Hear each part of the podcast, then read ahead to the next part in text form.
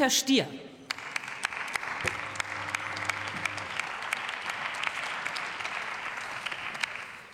Sehr geehrte Frau Präsidentin, liebe Kolleginnen und Kollegen!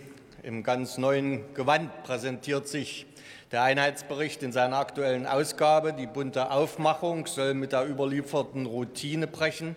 Und zumindest das, Herr Staatsminister Schneider, ist Ihnen gelungen. Doch wir alle wissen, ein neues Outfit löst noch lange nicht die alten Probleme. Und eines dieser Probleme, das in Ihrem Bericht nicht einmal vorkommt, aber auf das engste mit der deutschen Einheit verbunden ist, ist immer noch ungelöst. Ich spreche von der aktuellen Flächenvergabe durch die bundeseigene BVVG, der Bodenverwertungs- und Verwaltungs GmbH, einst errichtet im Auftrag äh, der auf der Grundlage des Treuhandgesetzes mit eindeutigem Auftrag. Im Einheitsbericht habe ich zumindest auf 152 Seiten dazu kein einziges Wort gefunden. Und das, obwohl das Thema Landwirtschaft in Ostdeutschland unter den Nägeln brennt.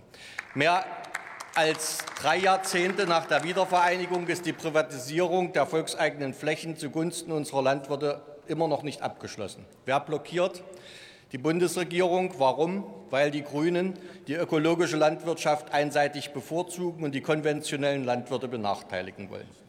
Der gegenwärtige Verkaufs- und Verpachtungsstopp für landwirtschaftliche Flächen wirkt dabei wie ein riesiger Bremsklotz auf einer Zielgeraden, die wir schon lange eingeschlagen hatten und die uns durch das ideologiegetriebene Agieren jetzt wieder um Jahre zurückwerfen wird.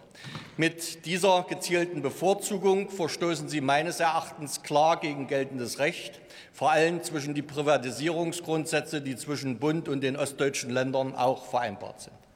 Und weil der Bundesfinanzminister richtigerweise gegen diese Ideologisierung Widerstand leistet, streiten sie sich und es passiert ein Jahr nichts.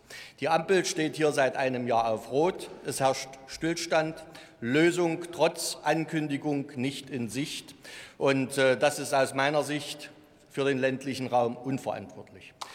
Ich fordere Sie auf, sperren Sie sich nicht weiter gegen eine ausgewogene Lösung, geben Sie die Flächen frei, tragen Sie dazu bei, dass BVVG ihren gesetzlichen Auftrag ungehindert erfüllen kann. Kommen Sie bitte zum Schluss. Das mache ich, Frau Präsidentin. Es liegt jetzt an, allein an Ihnen, dass wir dieses Kapitel im Buch der deutschen Einheit erfolgreich abschließen können.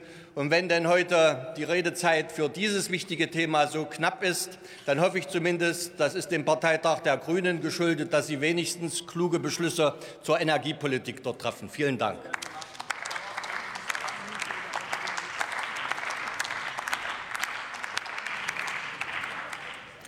Zumindest muss ich feststellen, dass Sie insgesamt die Debatte durchaus verlängert haben, was ja auch dem Thema angemessen ist. Deswegen waren wir jetzt auch durchaus hier großzügig.